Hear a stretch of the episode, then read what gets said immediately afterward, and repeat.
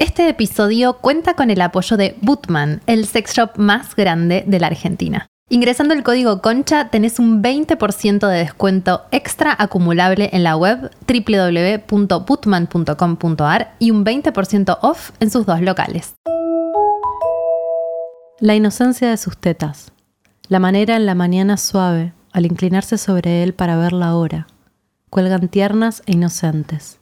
Solo seis horas antes como en muchas otras camas, estuvieron duras y apasionadas, como pomelos, y unas pocas horas antes de eso, todos los hombres de la fiesta las deseaban. Vayamos más atrás, diez meses antes de eso. Estuvieron llenas de leche, y el niño succionaba, y el hombre frenaba su boca y sus manos, porque ahora no eran para él. Me duelen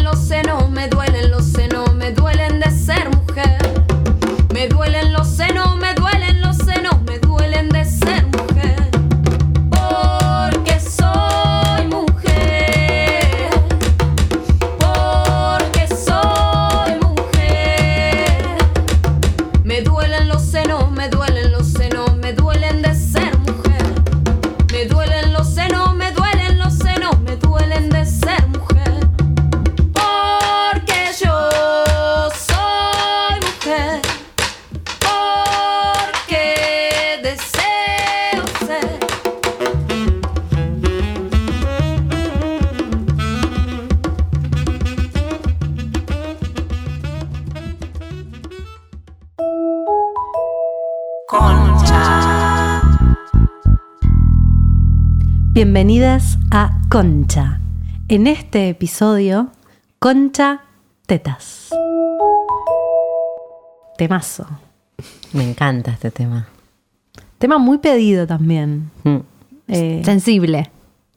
como las tetas. Un tema sensible. Sensible, yo siento que, mira cómo bajó la energía. Como, no solo sensible, sino que te pone en un lugar un poco también medio vulnerable, ¿no? Mm. Al menos yo estoy como, uff, ¿qué va a pasar? Sí, como que es un... A mí me pasó que cuando hablábamos de, de los temas eh, que tocaban las tetas, eh, son un montón. ¿En qué sentido? De que mm, hay un montón de dimensiones en donde las tetas están involucradas. Como hablamos de, bueno, vamos a hablar de un montón de cosas. De salud, de estética, de mm, sensibilidad, de sexualidad, de maternidad, De la humillación. ropa, del significado simbólico, de lo erótico. No mundo, mundo teta. Claro, es un montón la teta. Sí que lo es. Sí que lo es y que es generadora medio de trauma también, ¿no? Porque durante un, durante un montón de tiempo, creo que ahora las cosas con las tetas están cambiando un poco. La vida nos está, en la medida de las posibilidades, en este círculo progre, gente Claro. intentando construirse, tenemos... eh, nuevas este, militancias con respecto a las tetas, de aceptar, aceptarlas como son, de aceptar tener diferentes tamaños, diferentes formas, de poder mostrarlas, de aceptar no mostrarlas. Pero siento que en un momento, más en los 90, se pedía como una especie de hegemonía de la teta de la cual era imposible salir, era mucho más con- condenable todo y mucho más duro para, para todas. ¿Cómo fue tu relación con tus tetas? Bueno, hablando, del tema, no, para mí las tetas son un temón porque cuando, cuando iba al colegio éramos pocas chicas, éramos como cinco, y, y de las cinco, una tenía las tetas medianas, dos tenían las tetas enormes. Este, y después estaba yo, que las tenía bastante chiquitas, y otra que tenía menos que yo. Pero la otra chica era como más tímida, ¿viste? No, era. No, no, no, no, no, no llamaba la atención. Y no sé por qué yo siempre, viste, aterrizo en lugares donde pasan cosas. Y me agarraron de punto y me decían chata, tabla, em, tabla de planchar, como que yo tipo flaco no puedo hacer que me crezca, o sea, no puedo hacer nada con esto, muy feo, re sufriente. Y después me cambié de colegio, no por eso, porque me iban cambiando de colegio cuando nos íbamos mudando, y, mm, y volvió a pasar, ¿entendés? Me lo volvieron a decir. Por eso siento que era como medio algo de la época también. Había, había muchas más chicas, pero el tema de no tener tetas seguía vigente. Te hacían bullying. Me hacían recontra bullying con las tetas. Y, y no es que puedes hacer algo, ¿viste? Sos así. Y de pronto un día dije, bueno, ya fue, me compré un corpiño con relleno y me puse el El relleno. clásico push-up. El clásico push-up, pero era como una especie de. Tenía un montón de relleno, porque realmente yo creo que tengo el mismo tamaño de tetas que tenía, que tenía en esa época. Que en parte creo que no me crecieron porque. La cantidad de push-up que te pusiste, boluda. Sí, o porque también te decían, tenés las tetas chicas, tenés las tetas chicas. Bueno, no sé, estuvieron siete años diciendo, tenés la teta chica, que mis tetas entendieron que eran chicas y no podían crecer más. Mi hermana tiene tetas grandes, mi mamá tiene tetas grandes, mis hermanas tienen tetas grandes, hasta la- mi media hermana. Yo no, es como que me adoctrinaron las tetas, boluda. Y no, yo sufrí muchísimo. Nunca se me ocurrió operármelas, por suerte, pero mm, mi relación con las tetas fue muy fuerte, como sufrí mucha humillación por el tamaño de mis tetas. Mm. ¿Y sentís que eso te afectó? Eh, digo, sexualmente, ¿cómo, ¿cómo es tu relación con tus tetas? No, ahora no tanto, ahora no me importa, me gustan mis tetas, me acepto mucho más como soy, pero, pero durante un montón de tiempo me generó un montón de, de inseguridades, te te sentías insuficiente, ¿no? Después, a mí siempre, bueno, me gustó mucho coger y, y- y- tenía confianza con mi novio. En ese momento, el- con el chico con el que estaba me, me requería y no, no me No era un sentía, tema. claro, que, que- que te debería tener el cuerpo diferente de lo que tenía. Pero, pero igual, no tanto en la intimidad, pero sí en, la soci- en lo social, ¿no? Claro. ¿Y ustedes? ¿Vos? Mm. Yo mm, siento que están bien mis tetas, como que son re hegemónicas. Y, Son re hegemo- Las tetas de Laura son muy hegemónicas. Ahora tienen 40. Se resiente la No. edad de las tetas. Bien, No, no, no. Yo te vi están mucho en bastante tetas, bien. las dos. Sí, La ahora la vimos un montón, un montón en tetas. Yo te, yo te he visto mucho en tetas. No, yo siento que están muy bien, pero se, se renota el paso del tiempo en las tetas. Pero Yo antes estaban diferentes, a eso voy. No, no, estoy, no estoy juzgando mis tetas, yo estoy muy contenta con mis tetas, pero ahora tienen 40. Yo solo quiero aclarar que la vimos en tetas porque podemos... Porque fuimos a una playa nudista. Sí, no flashen. Claro, bueno, ya lo contamos. Flasheamos que todos escuchan todos los episodios. Claro. Esto lo contamos en un programa de radio. Nos vimos en tetas porque nos desnudamos en una playa. Bueno, cuestión que eh, a mí me gustan mis tetas. En un momento que yo era muy deportista me incomodaban mucho. Mm. Y mm, cuando me empezaron a crecer las rechacé mucho. Como que me ponía corpiños muy apretados, corpiños que casi me las aplastaban a un nivel en el que no se movía nada. Y no es muy natural eso tampoco. Yo me acuerdo que, o sea, me, me- me preocupaba por estar como muy fajada porque sentía que las tetas eh, me molestaban, que había como algo del movimiento. ¿Pero te daban vergüenza o era por el movimiento? era por el movimiento en parte y después sí sé que era porque sentía que se veían cuando se movían y no me gustaba que se vieran. Yo como que siento que sexualmente o eróticamente me desarrollé muy tarde, entonces ya tenía tetas cuando no sabía de qué se trataba tener tetas en ese sentido. Entonces me incomodaba, era como algo de, no, che, yo quiero que mi cuerpo siga haciendo esto o para hacer deporte, como otra lógica. Justo antes de arrancar hablábamos de, vos me dijiste, le- me acuerdo de la escena de Gwyneth Paltrow en Shakespeare in Love, donde Sí. ella para, para poder Actuar de chabón. de chabón, se, se faja y se faja las tetas. Eh, y se me vienen un montón de películas de mujeres que tuvieron que esc- esconder su feminidad y, y- y hay mucho esta escena de fajarte las tetas porque hay algo muy femenino. Digo, y el deporte es un ámbito muy masculino donde por ahí las tetas... Eras mejor si no tenías tetas, eras Yo más sentía masculina. eso. Yo sentía eso. Como que la función, lo, lo funcional de las tetas era molesto. O sea, no tienen función. ¿Qué están haciendo acá? Como me están incomodando. Sí, me acuerdo, me refajaba. Y después eh, me, me ha pasado durante.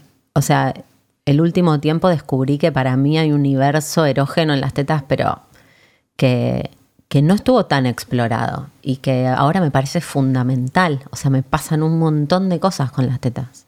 Por algo me las fajaba también, supongo. ¿Vos? Sí, yo tengo un historial de tetas muy complejo porque estoy como en el medio. Estoy en el medio de Dali y Laura. Uno y uno. Como siempre, como siempre. Yo ya saben, porque siempre lo cuento, que eh, me sentía re fea cuando era joven, cuando era muy adolescente, y a eso se le sumaba que una teta no me creció nunca. O sea, una me creció del tamaño que la tengo ahora y la otra no crecía. Y me acuerdo de ir a muchas ginecólogas y me decían, bueno, todavía estás a tiempo, hasta que me acuerdo la vez que una vez que fui con mi vieja a una ginecóloga, yo vivía en me fui hasta el hospital italiano, una mina que era muy especialista, y la mina me miró y me dijo, mira, ya, no, esto no va a crecer. Me dijo, "Ya ¿Cuántos años así". tenías? Tendría, cuando me dijo eso, tendría 16, 17. Entonces, imagínate, yo ya me sentía Era chiquita. Sí, re, Re chiquita. chiquita. Re baby. Pero en esa época, donde en los 90, donde tener o no Exacto. tener teta se jugaba todo, yo tener la teta deforme era como la puta madre, boludo, ¿por qué? Sí. Y entonces empezó un proceso, bueno, ¿cuáles son las opciones? No me acuerdo bien, porque no- no- fue hace mucho tiempo, pero finalmente a los 19, 18, 19, mi vieja me dijo, bueno, si te querés operar, vamos a ver un cirujano y te operás. Y bueno, todo el trip Ah, estuviste un tiempo entonces con las sí, tetas de poniéndome el push-up en una y la otra no, todo un- Ah, Una ingeniería. una ingeniería cosas. total. ¿Y tenías sexo en ese momento? Eh, no, no, tenía no, no, no tenía sexo. O sea, cuando me operé estaba de novia y ya tenía sexo, pero, pero fue con el mismo novio que ya sabía que me operé, como toda esa movida. Mm. Y mm, bueno, cuestiones que fui al cirujano y el chabón me dijo, mm, mira, viste, muy de los 90, un cirujano muy de los 90 que me dice, es que si, me dice, te- mira, tienen buena forma, la verdad, muy buena forma, te puedo poner una sola prótesis o te puedo poner prótesis en los dos.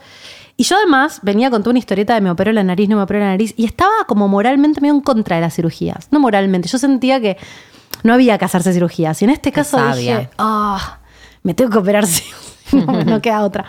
Y ahí mm, él me dijo, bueno, te- en realidad te puedo operar las dos, te agrando la que tenés y te pongo una más grande en la otra y iba a quedar tipo la chicholina. Y le dije, no, no. Le digo, operame una después, cuando sea más grande veo, veo qué Qué pasa bien, con eso. eso. Y así fue. Y mm, en ese momento fue una operación para mí muy fea, me sentí muy mal, no la pasé nada bien, pero después cuando cicatrizó con el tiempo fue genial. Ahora sí. soy normal, listo, me olvidé del tema, eh, pero de más grande me olvidé hasta ahora. Me olvidé del tema, pero me empezó a pasar ya hace un par de años que empecé a sentir como una incomodidad en la teta. Y en la pandemia empecé a hacer todos estos cursos de tantra. Y, em- y claro, el, el tantra eh, había como una exploración de todo el cuerpo. Y cuando llegaba el masaje de las tetas, me agarraba una incomodidad de tocarme la teta. Que encima me quedó con muy poca sensibilidad esa teta. Y me agarraba una incomodidad y un llanto. Y este último tiempo em- empecé a hablar un montón de eso. Dal me está quemando la cabeza con que vaya a un cirujano. A la mastóloga. A la masto- no, no, siempre me hago los controles, todo, pero es verdad que, vamos a hablar ya de eso, Sí. eh, los implantes, y sobre todo los implantes que son viejos, eh, pueden tener complicaciones, hay que revisarlos, y, y hay mu- se está hablando mucho de la toxicidad que pueden generar, entonces yo estaba medio negando la situación.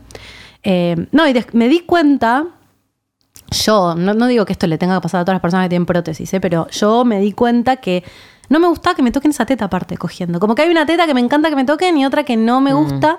Y me di cuenta que hay medio un trauma que yo me que negué y que esa teta tiene un trauma. Como de verdad, ahora me la toco y la, y la estoy sintiendo más y estoy pensando, che, me tengo que operar y me tengo que sacar la prótesis esta y no sé qué hacer, si ponerme otra prótesis, si bancarme la uniteta, que no creo. Em, y estoy medio como en ese trip que digo, uy, Dios. Mm. Eh, pensando ahora en los últimos meses, sobre todo desde que Dal me empezó a insistir, pens- pensando mucho en, en que, bueno, tengo que hacer algo con esto, tengo, que, tengo que tomar una decisión con respecto a esta situación. Eh, bueno, nada, muy interesante porque es como un caso que me imagino que le debe pasar a muchas la simetría, pero no sé si todas llegaron a operarse, todas las personas que les pasa. Yo no sabía que existía eso. Hasta que un día Claro. me lo dijiste. No sabía que existía. Eh, que te podía pasar. ¿Viste? Como que también hay cosas que tienen que ver con eso. Pero bueno, creo que es un proceso a veces más que nada emocional. Así que está bueno que empieces a. Bueno, estamos constelando ya acá en el episodio. suceder. Va a suceder. Y, y bueno, es un proceso de ir hablándolo, pensándolo. Re.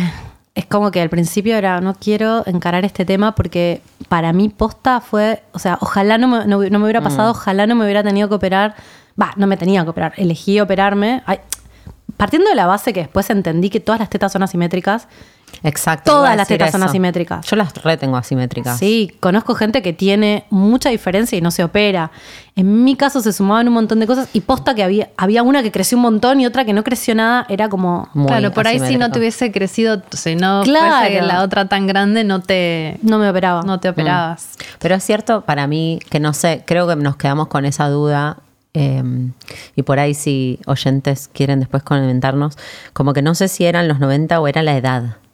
Como que siento que en la adolescencia, en el momento de que se despierta lo erótico y, y como empezás a tener que gustarle a otros de alguna manera, estás forzada a seducir o, o empieza a pasar eso, como que la teta es símbolo de eh, sexualidad, de, mm, de desarrollo, de, de, cogibles si sos heterosis, ¿no? Como que hay algo de, de la teta que era una necesidad. Digo, cuando te escucho decir que a vos te pasaba que le decías al chabón, bueno, no puedo ser como, boludo, no me bulines, con esto no puedo hacer nada.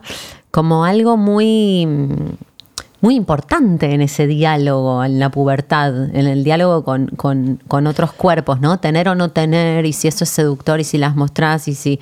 Como que habla de un estado sexual del cuerpo. Entonces, no sé si es la adolescencia o es los 90 en el que había un boom O las dos de la cosas, silicona. Para mí también tiene que ver con, con, eh, con el alimento, ¿no? Como que siento que en algún lugar inconsciente Ah, para el masculino la teta grande es no me va a faltar comida, ¿no? Mi mamá o hay algo de la teta. Hay algunos que te chupan las tetas que decís, man, ¿qué estás queriendo hacer ahí, Gordi? ¿O no? ¿Qué pasa? ¿No te dieron la teta ¿No te dieron la teta cuando eras A chiquita? Mamita, tus A todos tetas. estos boludos que me jodían con las tetas, ¿eh? Madre presente o madre ausente, ¿eh? Chicos, vamos, vamos. Que arranca bien, pero decís, esto no es raro y ya, como que decís, esto es- mira que me encanta que me chupen las tetas, pero hay un momento que decís, esto es raro. Eh, no pero es muy cierto eso. Sí, Sí. no sé, lo digo desde No, no, conocimiento está causa, reconectado. Está reconectado. Sexualidad y, mm, Y alimento. y alimento. Pensá que, bueno, lo hablábamos también en un antes de, de arrancar.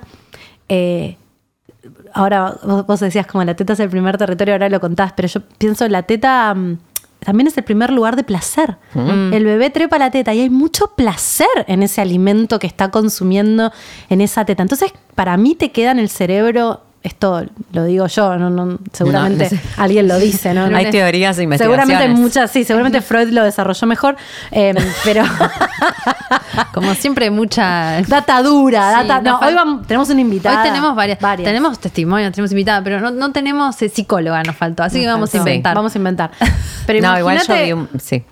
De hecho, vos, vos lo dijiste también, eh, que amamantar también da placer, ¿o no? Sí, sí, amamantar. O sea, también si entramos en el territorio teta, teta, alimento, lactancia, les contaba a las chicas cuando hacíamos la prepro que, mm, que dar, de, dar de mamar también de pronto, o sea, sos una persona normal y de pronto te están como chupando la teta que sos estás siendo muy infeliz por lo general en ese momento. Muy pocas mujeres lo dicen, muy pocas lo registran, pero yo creo que el 95%, si no es el 100%, en el puerperio son definitivamente infelices y están angustiadas y tristes porque es hormonal y está bien sentirse así. Y de pronto el único momento de placer es el de la lactancia. Es en el que este ser te, te chupa la teta de pronto te empezás a calentar y tu bebé te está chupando la teta y decís, esto está, está mal, está todo mal lo que está pasando. Y después te dicen, no, es normal, pero... Es normal y es deseable. Pero te sentís Eso muy es lo loco, boluda, decís, pero- es mi hijo y está pasando algo acá muy extraño. Pero porque hay todo un establecimiento, eh, siento yo, eh, digo, hay, hay una mina mm, que habla mucho de, del placer y la maternidad. Y yo leí un par de textos, no es que soy una conocedora, pero se llama Casilda Rodríguez, Sí. Que, mm, que habla mucho de eso, ¿no? Y de cómo la sexualidad y el placer no están solamente circunscriptos al momento eh, de la reproducción. Y, mm, y hay algo de eso que en esos casos, en donde el, el placer roza la posibilidad de... eh, lo incestuoso, ponele. Incestuoso, entre sí, no, comillas. ponele, no, re sí. Pero no, porque, porque ese es el punto, porque no podemos tener placer si no pensamos que después de eso hay un acto sexual, Sexual. Entonces, los términos sexuales genitales. Que vos compartiendo cuerpo con tu hija sientas placer no quiere decir que después te lo tengas que coger, boluda. Sí, lo Y mismo que cuando lo muy- estás bañando o lo estás cambiando o Exacto. le das un besito o lo abrazás. El tacto es como que incluso a veces te sentís, eh, y yo agra no, no, no es que agradezco, pero muchas veces dije, es mucho más fácil para mí eh, que mi hija sea mujer para expresarle mi cariño físico y mi afecto que si fuera hombre. Como que yo dije, yo no sé qué hago si tengo, si tiene pito, no sé que le tengo que correr el coso, me, me muero. O sea, Exacto, pero- no, no sé qué hay que hacer, como... Como que creo Ah. que está el- la raya esa está, es, es hiper rígida y además hizo como una bolsa de gatos de todo lo que sí y todo lo que no y, y no hay... Y está muy confundido eso. Eh, a lo que Jimmy hacía alusión es que había escuchado yo un, un episodio de un podcast de psicoanálisis en el que hablaban de cómo la teta es el primer universo real. El bebé sale del útero y todo lo que hay es teta. Solo es una incluso teta. antes de la madre. O sea, no ve a Sí, la madre, no, ve la teta ve la teta. primero. Es verdad. Y después es la teta y la madre. Entonces, Pero no registra ni que tenés cara. Exactamente. O sea, no, la capacidad del ojo no le deja ver que tenés cara, no, y, solo y- la y teta. sus necesidades están circunscriptas a que lo amamantes. Sí, nada más. O sea, bueno, y que lo contengas, ¿no? Pero la teta es todo. Entonces, obvio que vamos a querer volver a ese momento. Si todos queremos volver al útero, todos, hombres y mujeres, no es el solamente, como que siento que es. Pasa que, qué loco, porque A todos nos en la, gustan en la adolescencia, de repente, eh, del 100% de la población, porque hasta que hasta la pubertad, hombre- eh, lo- los niños...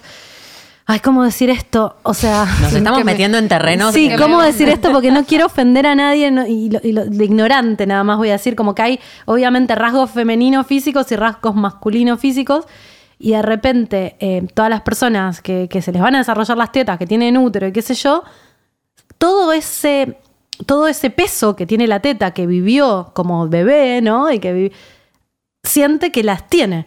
Y hay otra parte de la población que no las tiene, pero quizá las desea. La envidia de la teta, estás diciendo, Jimena. No sé si Freud dijo esto, seguro que no. No, pero digo, ¿cómo se nos arma? Eh, por ejemplo, a nosotras tres, que somos eh, mujeres cis, de repente tener tetas. Y es como, ok, ¿qué pasa con esto? De, de repente los tipos grandes eh, te miran las tetas. Tu tío, que, no te- que no se queda de repente en un almuerzo, estás viendo que te está mirando la teta y decís, aparte que es un viejo verde eh, y, y- y- y muchas cosas más. eh, Sí, Te empieza a pasar totalmente, Empezás a traer una mirada hacia las tetas que cómo manejás cuando tenés por ahí 12 años, 13 años. Sí. Eh, O también me parece que cuando te empiezan a crecer las tetas, esto no lo hablamos y pido disculpas públicamente a o vivo, no pensamos en la gente que no se identifica género con, con el cuerpo que le toca también. Lo hablamos, ¿no? de- hoy lo hablamos. Ah, lo un hablarán poco. en el. en- Antes, recién en- tomando una birra. Antes que Sí. yo llegue, que llegué tarde porque estaba en una reunión de padres hablando de tetas. Pero sí, hablábamos de qué, qué temón, porque las tetas es, es el primer Te sale, te sale para afuera y Imagínate se ve mucho. vos No, no- y además para, para sentirte como con tu cuerpo, si, si tenés esa, esa, no sé qué sería, si te pasa eso con tu cuerpo, las tetas es lo primero que, Sí, que de se hecho, va, yo- ¿no? yo es creo como que lo más simbólico para, la muchas- transformación. Para muchos hombres trans, perdón, le tocamos medio de oído con todo el amor y todo el cariño del mundo, Vamos pero a hacer tampoco un para episodio. Claro. vamos a hacer un episodio, pero para no dejarlo afuera. Creo que es la introducción, ¿no? ¿O nos Sí, re, ya está viniendo. Ah, porque también hay algunos temas que nosotras ni siquiera nos animamos a hablar para no Pues no sabemos. no sabemos, pero bueno, de eso se trata esto, estamos aprendiendo. Eh, yo consumo bastante este contenido transgénero en, en Instagram porque me interesa mucho ver cómo, cómo viven esas personas su vida y su realidad. Y veo que muchos hombres trans lo primero que hacen es, Sí. Es un umbral. las tetas. Es un umbral. muy Sacarse zarpado. las mamas en realidad. Sí. ¿no? Trans y personas no binarias también. También. Yo sigo una, a una mm, a una persona Ah. en Instagram que mm, eh, eh, bueno, era, antes era ella y ahora es, es no binaria. Y, mm, y ella no se identifica como hombre trans, pero Ella. tam- ella, claro, ella, P- pero tampoco como mujer y se sacó las tetas y fue re fuerte para mí verla, que yo la venía viendo, porque aparte trabaja con su cuerpo, trabaja con la sexualidad, eh, yo le venía viendo y de repente dijo, bueno, tengo que decir esto, me voy a hacer la, la cirugía y ahora está re feliz y mostrando su cuerpo y yo digo, wow, qué fuerte, pensar que para mí fue todo un trauma Mm, operarme la ponerte. teta y digo... eh, todo lo que te pasa eh, sacándotelas también y Muy todo. representativo. Sí, sí, sí. Quedan unas cicatrices muy grandes también. Eh, Bueno, El- yo soy, siempre voy a la marcha, siempre que puedo, pero hace muchísimos años que voy a la marcha del orgullo y muchas personas trans lucen con orgullo sus marcas de las operaciones como marcas de guerra, ¿no? Poniéndotelas y sacándotelas. El otro día hablábamos con una amiga mía Poniéndotelas que las tiene y dice, ella estaba muy contenta con, se puso prótesis eh, y estaba muy contenta, le volvería a hacer y decía, tengo estas cicatrices horribles, pero estaba muy contenta. Sí, pero también así como los hombres trans se las sacan, las mujeres trans se, Se las ponen, ponen. Y es re Claro. importante también. Sí. O sea, la teta es como Es casi la sexualidad determinante exterior, porque el resto Sí. se puede como, bueno, no en la intimidad, pero, pero para el... es- siento que tiene mucho que ver con una fuera social. Ay, local. justo- Totalmente. Tengo un audio. Vamos, vamos. Em, le preguntamos a Cami de Casa Yen, arroba casa punto yen. Cami, em, Cami es una investigadora de, de- de la energía sexual, de la sanación de la energía sexual, y yo eh, la banco mucho porque ella em, lo está haciendo desde un lugar muy personal de su, su propio viaje, eh, siento, ¿no? Que su pio- propio viaje de sanación, que por ahí no es que hace tanto tiempo, pero que lo está haciendo muy profundo, eh, lo está compartiendo. Y, y yo hice hace poquito un, un taller con ella de huevo Johnny, del huevo que no es solo obsidiana, pero... Y, y el taller, que tiene que ver con, con este, este huevo que te lo introducís en la vagina. Huevo de, de cristales. De cristales, de, piedras obsidiana, cuarzo, jade, claro. Eh, como forma de, conectar y de sanar con la energía sexual, era, había una parte del taller muy importante dedicado a las tetas. Y ella es, eh, siempre habla de la importancia del masaje de las tetas. Entonces le preguntamos cuál es la relación entre em, las tetas y la vulva y la vagina. Y ella, ella le dice la Johnny eh, como forma de nombrar todo el, el circuito, vulva, vagina, útero, todo el sistema eh, reproductivo y no solo reproductivo, sino de placer, ¿no? Ya no sé ni qué digo, chicas. No, venís bien No, igual. está ¿eh? re bien. Es que este, les digo a los que solo están es. escuchando que también está buscando el mensaje. Es ¿Sabes difícil hablar y pensar. siento? Además de que eso es difícil, siento que estamos en un, en- hace un montón en un trip de redefinición y de poder hablar de esto y encontrar formas y formas de nombrarlo nuevas que nos hagan bien. ¿Ustedes quieren llorar? Yo, estoy también. Todo el tiempo queriendo Eh, llorar. un no poco sé qué sí. mierda Re me sí, pasa. ¿eh? Un poco no, sí. no, re. Ok.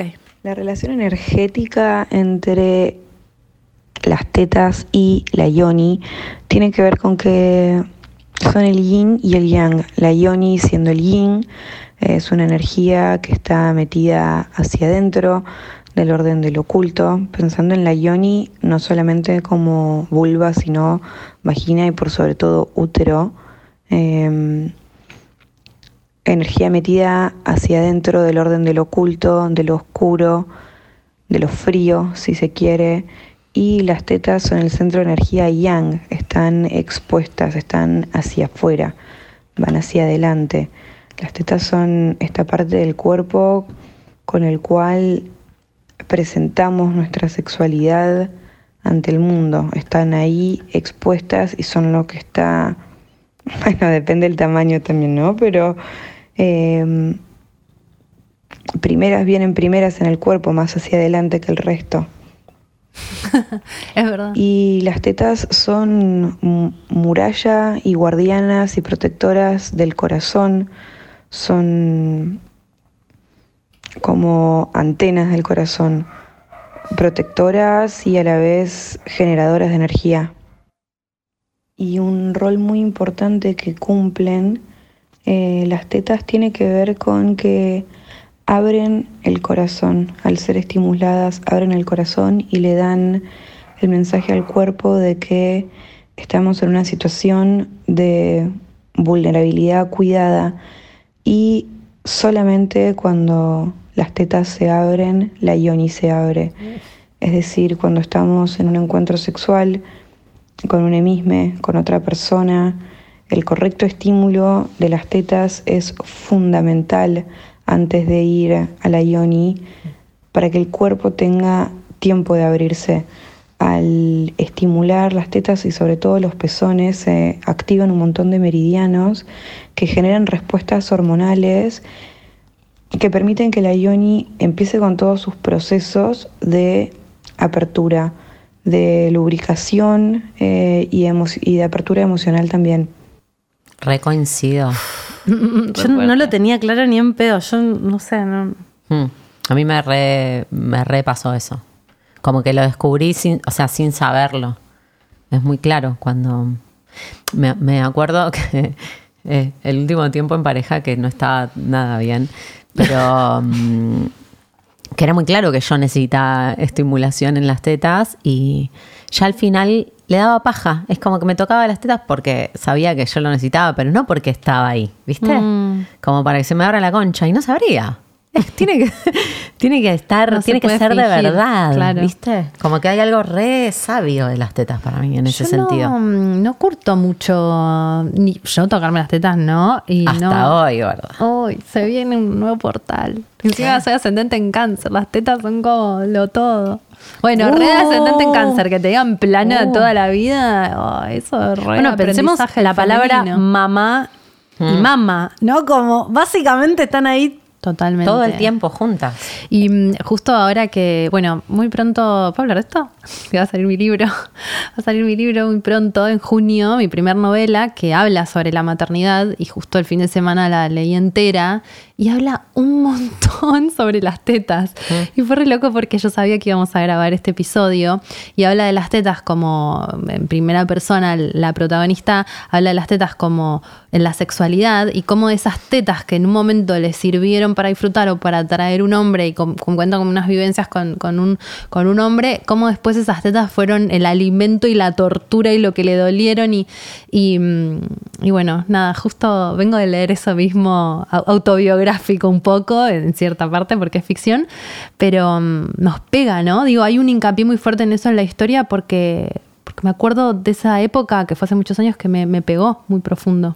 Es que debe cambiar mucho la relación. Va cambiando a lo largo de la vida la relación con las tetas, ¿no? No es lo mismo las tetas de los 15 que las tetas de los 25. Le van pasando cosas a las tetas. A mis tetas les pasaron un montón de cosas, un montón de manos.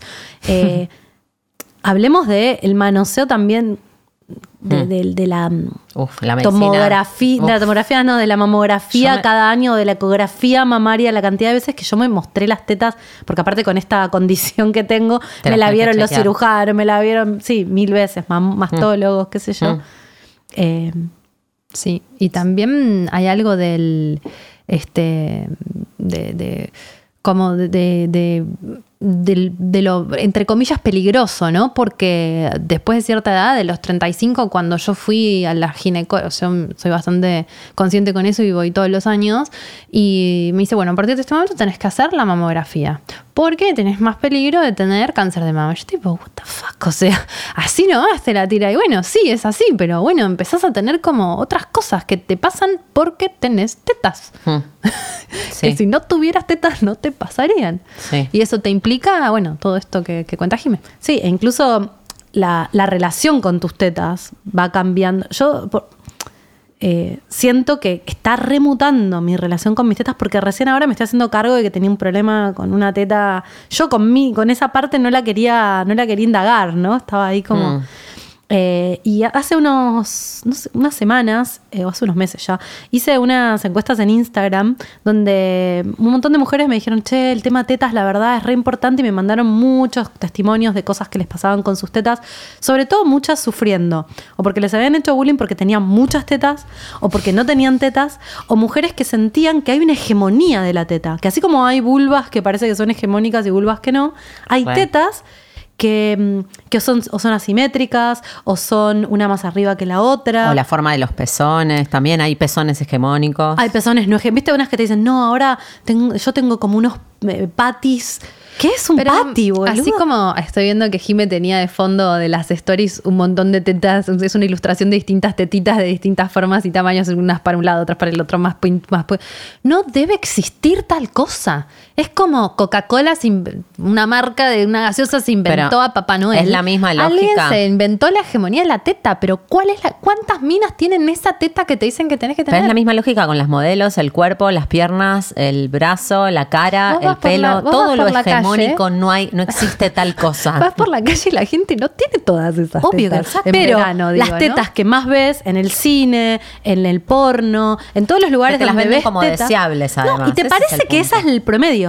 ¿Te parece que esas son las tetas que siempre hay? Cuando estuvimos ahora en la playa nudista, me explotó la cabeza de la variedad de cuerpos y de tetas. Pero para mí no te la venden como que es la media. No es como la altura media. Creo que es la altura deseable, las tetas deseables. Sí. Tiene que ver con En- gorda, lo, lo aspiracional. Pero si siempre ves eso, no. pensás que es lo claro, único que existe. si siempre ves Las eso, ves- cosas. es- No, pero hay falta porque- de representación de tetas distintas para que vos sientas que tu teta no es una, una excepción. Pero no, para mí es lo mismo que la representación cuando hablamos en gorda. Que las gordas son las graciosas.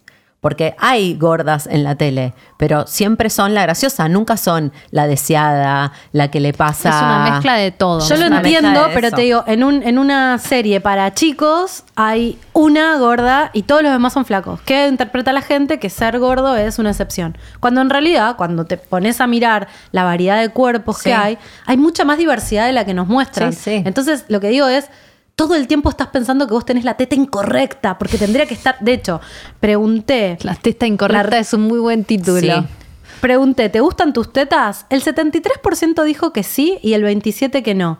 Pero cuando pregunté, ¿les cambiarías algo? El 63% dijo que sí le cambiaría algo. Y solo el 37% que no. Eh, y cuando pregunté si son simétricas, el 64% contestó que no. O sea, más de la mitad dijo que no eran simétricas. Pregunté, ¿te dieron vergüenza alguna vez tus tetas? El 66% dijo que sí, que le dieron vergüenza. Bueno, podría seguir porque hice varias, pero no quiero. pero digo, No quiero deprimirme. tenemos una relación con las tetas donde Mucha exigencia. hay mucha exigencia con las tetas. Y, y ni hablar cuando empezás a envejecer que está esta cosa de tien- tienen que seguir paradas. A como dé lugar. Yo soy medio anti cirugías o, o- o creo que, no sé, digo, creo que no me voy a hacer, pero no lo sé. Y siempre dije que la única que me haría es la de- ¿Se acuerdan que había como una de los hilos de... Ay, por favor. Los hilos que te levantan Sí. así las tetas. Es la única que dije que me haría. Qué. Pero no, no creo que me la. Bueno, y a mí que Pero la- las tetas tienen una importancia. Sí, pero bueno, yo que lacté, igual mis tetas son bastante chiquitas eh, para la media, porque con respecto a qué, en realidad. Y, mm, y te quedan después de lactar, porque de pronto, en el libro hablo de eso, ¿no? Como de pronto, incluso leí el capítulo que hablaba, una parte que hablaba de todo lo que me había pasado en el colegio y digo, y yo decía como, ahora tengo tetas, pero son tetas de leche, ¿entendés? Es como que ahora que finalmente tienen un tamaño que está bueno, tengo un bebé y no las puedo gozar como un objeto sexual, ¿entendés? Porque si vos estás embarazada o estás lactando, tampoco es que es correcto que vayas mostrando tus tetas sexualizadamente. Hay como toda una cosa con eso. Bueno, y se te inflan así como dos melones y después el bebé, tanto chuparlas y ya que una está grande, este, la piel va cediendo y te quedan medio como dos pasas de uva para los costados. Mm. O sea, mis tetas son tetas de haber amamantado. Ayer una amiga me decía meses. Que... mm, Igual quedaron bastante bien, pero no son las mismas. Sí, una amiga me decía, me quedaron recaídas después de amamantar. y como que... Sale hilo. ¿Por qué no tendrían que estar caídas? Claro. Me explota la cabeza en un punto. Entiendo que todas queremos tener las tetas paradas de los 20, pero llega un punto en que decís, "Bol- boludo, dejemos de. Dejemos la teta en paz. Dejemos la, ex- Sí. la teta, el cuerpo, el culo, Frida la teta. exigencia, boluda, de que tenemos que estar con el cuerpo con colágeno y tenso toda la vida. Es tremendo. Sí, porque no es real en realidad. Pero, pero es re difícil bancarse. Digo, lo venimos Sí, hablando obvio. un montón como que nos está reinterpelando. No, esto de reconocer que queremos sentirnos de otra manera, pero al mismo tiempo no lo podés sentir, ¿no? No, como que no. Querría que no me encantaría que no me importe tener canas, pero me las tiño porque no me la banco. Bueno, pero por lo menos estamos en la transición en la que intelectual. Perdón, La que- moví la cámara. me calenté. ¿Está bien o la tenemos que? Ahí está. Eh, digo que estamos en la transición en la que por lo menos lo charlamos, lo que por lo menos somos conscientes. En un momento no te lo podías ni cuestionar, No. o sea, no existía tal cosa, era como mi cuerpo es incorrecto, fin. Lo Sí. tengo que cambiar, me tengo que operar. A la adolescencia. Tengo que hacer algo. Y eso que estamos hablando de cosas, este, por suerte lo tuyo no era un tema de salud. No, claro. Claro. Este, lo mío, bueno, era una elección estética, pero hablando de ese tema, que es un tema no menor, que por supuesto para mí tiene que ser otro episodio, todo lo que tiene que ver con las enfermedades como el cáncer, por ejemplo, eh, es- hablamos con unas chicas que tienen un proyecto muy hermoso, que están pensando en la diversidad de los cuerpos porque desarrollan ropa interior. El proyecto se llama Hola BA, las pueden encontrar en Instagram como hola.ba, que empezaron a hacer... em, prendas versátiles para surfear la ola del cáncer de mama. Entonces hicieron corpiños que tienen una mm, de Variedades. distintos talles y tienen variedades eh, para las unitetas, digamos, ¿no? Para mujeres, bueno, para cuerpos en realidad también, que tienen eh, un solo, una sola mama. Y del otro lado, eh, o, un, o un elástico o eh, chato para que no te quede como, Para que no sea incómodo. como desparejo e incómodo. Qué importante. Sí. Este, y bueno, y les- también tienen algunos modelos que yo estuve mirando en el Instagram, tienen modelos para, para ¿cómo se llama esto? Tetas asimétricas.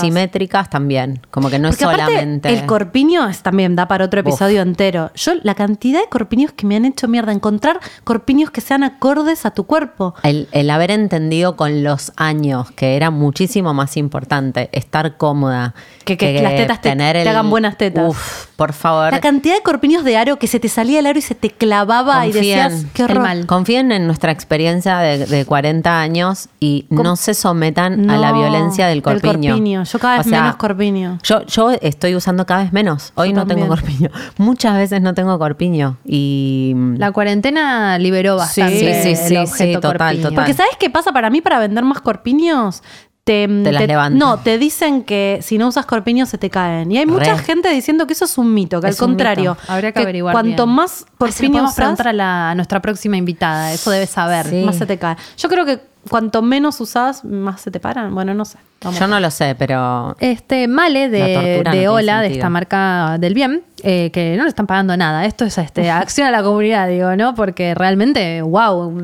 que esto exista nos parece Ola sin. H, ¿eh? Como una ola Sí, de mar. Como una ola de mar. O-O-L-A. Le preguntamos cómo surgió la idea de generar estos productos, porque la verdad es que, ¿no? ¿Qué, qué onda? ¿Cómo surgió la idea de generar productos para personas con una sola teta? Bueno, en Nola somos dos socias, dos diseñadoras, eh, que principalmente surge de diferentes historias familiares y de vida de cada una que se entrelazaron y hace que nos empecemos a interesar por ciertos costados del diseño que, que no estaban lo suficientemente explotados, claramente porque no es comercial. Y bueno, al mismo tiempo que estábamos un poco hartas de una industria que solo quiere vender, vender y vender sin importar qué está comunicando. Entonces dijimos, bueno, paremos la bola y repensemos qué queremos para, para nosotras, para nuestro trabajo, nuestro día a día. Porque nada, la ropa comunica, el cuerpo también, y de repente nos dimos cuenta que no podíamos diseñar mirando para un costado esas necesidades, que cada cuerpo está comunicando algo para su vestir. Y que es necesario que la industria pueda abarcar eso, ¿no? Eh, y abarcarlo volviéndolo cotidiano, no algo extraño para algunas. Eh, entonces es que armamos este, este universo donde empezar a mirar eh, otros cuerpos que están fuera de la norma, por así decirlo. No, que, que siento que, que está buenísimo el, el encararlo no como una ortopedia del corpiño, sino como variedad de corpiños. Existe, hay gente que Exacto. tiene una sola teta y que decide. eh, yo estuve leyendo, no sé por qué, me, me- qué sé yo, porque sí, porque me interesa.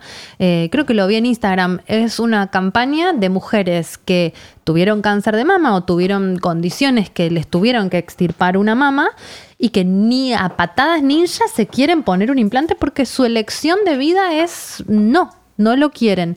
Y mm, hay mucha gente que, que- que vive así que necesita un corpiño, ¿me entendés? Te tenés que inventar algo, no podés ir a comprarte un corpiño porque no existe. Y hay mucha gente claramente que eso le pasa. Y lo otro que les preguntamos, eh, va, que le preguntamos a Male, que está hablando en representación de Ola, es cómo es el feedback de las compradoras, bueno, de los compradores cuando se enteran que existe un producto tan específico para su necesidad. ¿Cómo es el feedback de las compradoras cuando se enteran que existe un producto específico para su necesidad? La verdad que el feedback es hermoso. Obvio que siempre hay cosas que, que hay que mejorar y tomamos toda crítica constructiva, pero la mayoría es, es mujeres chochas de que alguien pensó en ellas, de que el corpiño les resuelve un montón de incomodidades, como si fuese algo que no esperan que les pase y donde a muchas la mirada ajena lamentablemente les pesa mucho. Así que nada, la verdad que es gratificante, se vuelve todo muy humano y vale la pena diseñar y seguir pensando proyectos. Que muchos de los que tenemos salen el diálogo con ellas. De hecho, ahora en abril, si todo sale bien, vamos a sacar una nueva línea de maternidad que surgió a partir de charlar y entender qué necesitan. Para nosotras, eh, siempre la comunicación de los productos es un punto súper clave. Eh, por ejemplo, ahora con la maternidad buscamos también intentar desromantizarla y realmente basarnos en que los productos sean cómodos y funcionales. Y además lindos, eh, Sí, que bueno, formen parte de todo nuestro universo. Eh, y un universo que las usuarias lo entienden y no, la verdad que nos pone súper contentas. Porque también en el mundo de la maternidad, recién ahora, yo creo que enganché la primera ola por suerte, porque Dios mío me sacó los ojos, si no, es todo horrible. Los camisones de lactar son como de vieja, ¿me entendés? Con el broderí, los Es que de corpiños. repente sos madre y no puedes coger nunca más. Los corpiños, es como que no puedes ser joven y madre. No sé, no, no, no, te, te, te envejeces automáticamente. Los corpiños de, de lactancia son una cosa color carne con, con una forma espantosa. No es necesario que sean feos, ¿entendés? Yo siento que hay algo estético y algo de, de- de comodidad. Pensaba cuando la escuchaba a ella y digo, bueno, no necesariamente personas que, que tuvieron por ahí un cáncer, que, o sea, que les sacaron una teta. También hay tetas muy asimétricas y por ahí hay alguien que decide no operarse y no encuentra corpiño. De hecho, incluso no tenés que llegar a, a algo por ahí tan, eh, una asimetría tan extrema. A mí me pasaba que me recostaba encontrar corpiños, pero no por la asimetría, sino porque la tasa, viste que acá en Estados Unidos eh, usan medidas de el- la circunferencia del pecho más la forma de la taza. Es más fácil Del- combinar Del la, torso, decís. la circunferencia del torso y, la, y el tamaño de la glándula mamaria. Como que tenés- Podés tener espalda chiquita y tetas grandes. Claro, yo y tener un corpiño que te quede bien. Exacto, acá a mí me costaba porque tengo como, no sé, si la espalda grande, las tetas. eh, Me costó toda la Mm. vida encontrar corpiños. Porque, en realidad me costó encontrar corpiños cuando sentía que tenía que tener corpiños que me hicieran buenas tetas, entre Claro. mil comillas, que son las buenas tetas. Em, ¿Qué cosa olvidé? Yo eso lo olvidé. Me hiciste reír porque dije mucho tiempo en mi vida busqué corpiños que me hagan buenas tetas. Ahora no sé. No, y antes usaba mucho, mm, No me importa nada. usaba mucho corpiño, que quería que se me viera la montanita. Re. Era muy de los 90-2000. No, la y- montanita y de la teta. Medio quería. como el Palacio de Versalles, ¿no? Sí, Como sí, sí, que María Antonieta. acá y se te juntan acá arriba. Y ahora pienso, ya no uso más tanto escote. Bueno, ah, digo esto, después ustedes me ven en el Instagram en la foto que subimos nosotras producidas y por ahí tengo escote, pero, pero en mi vida cotidiana no uso mucho escote, no estoy ya mostrando Por las ahí no es lo que tetas. más te importa. No, y, rest- y, y- y definitivamente no me quedó un corpiño con aro. Uso todos corpiños de algodón sin aro. A mí también. Mucho top deportivo últimamente. Eh, privilegio mucho, mucho La comodidad, La ¿no? comodidad, sí, sí, sobre todo. Bueno, y llegó la hora de llamar a nuestra invitada, que es este muy especial, que tuve el placer de conocerla porque acompañé a una amiga a, a una operación y ella fue su cirujana, así que para mí es una persona muy importante porque abrió a mi amiga al medio y sobrevivió. Ella es la doctora Paula Cualina, que es especialista en cirugía general y mastología, miembro de la Asociación Argentina de Mastología. Y también es ex fellow del Instituto de Tumores de Milán y nos cuenta que su misión es mejorar la calidad de vida de las mujeres que padecen todo tipo de sintomatologías relacionadas con las mamas. Así que la vamos a llamar para que nos dé un poco de, de- base médica y de contenido y queremos hablar un poco sobre algo que está surgiendo bastante ahora que mm, bueno, me enteré y que me pareció muy, muy sorprendente y se lo conté a las chicas y dijeron, sí, claro, está, está buenísimo que hablemos de esto, sobre la explantación de implantes mamarios. Hay una contramoda, digámosle, donde las mujeres empiezan a decidir sacarse los implantes que se habían puesto cuando en otro momento. La llamamos. Dale. Hola, Paula. ¿Cómo estás, Dalia? Hola, ¿cómo te va? Bienvenida. ¿Cómo te va? ¿Bien? Bien, muy Bueno, bien. muchísimas gracias por llamarme. No, un placer. Bienvenida a Concha Podcast. Te presento a mis compañeras, Jimena, Laura. Hola, Paula. Hola, Paula. Tengo muchas cosas que Hola, preguntarte. Jimena. Hola, Laura. Me encanta este momento porque todo esto es un secreto que sin querer queriendo fui tejiendo. Porque cuando la conocí a Paula le pregunté cosas para después decirle a Jimena y ahora las tengo a las dos acá. Así que me parece que adelante con la entrevista, Jimena. Esto va a ser, en realidad es como Una consulta. Una consulta Es casi. una conspiranoia. No, no. Creo que está bueno arrancar por algo por ahí más general y después por- vamos a la explantación porque Dale. vos solamente... Porque a todo esto ella no sabe que sos vos. Claro, exacto. Ah, soy yo. La que, por la que consulte. Eh, vos sol- solamente explantás, ¿no? Me imagino que también, eh, co- ¿a qué te, digo, todo lo que tenga que ver con las tetas es tu área de, de experiencia y de, y de profesión? Yo, claro, bueno, yo soy cirujana y me especialicé en eh, mastología. Eh, cuando terminé la, la residencia de cirugía, después me fui a Milán, a un instituto muy grande que hay de, de cirugía eh, oncológica, y también me, me estuve especializando en reconstrucción de mama. Así que básicamente, como fui siguiendo todo un camino que es la, la cirugía mamaria, sobre todo, pero mm, me dedico a hacer explantes de mama y a hacer también todo un montón de cirugías por, por patologías de la mama, O no sea, estéticas. Pa- claro, mama. Paula, los que ponen en general los implantes son Sí, cirujanos no pongo. Claro, yo no, no pongo eh, por estética, pero tampoco pongo eh, por reconstrucción. Ok. No, no, no pongo implantes. ¿Por qué no pones implantes?